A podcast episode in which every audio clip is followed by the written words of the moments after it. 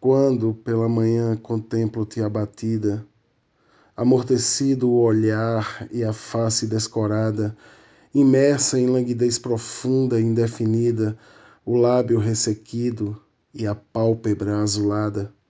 Relembro as impressões da noite consumida, na lúbrica expansão, na febre alucinada, do gozo sensual, frenético, homicida, como a lâmina aguda e fria de uma espada.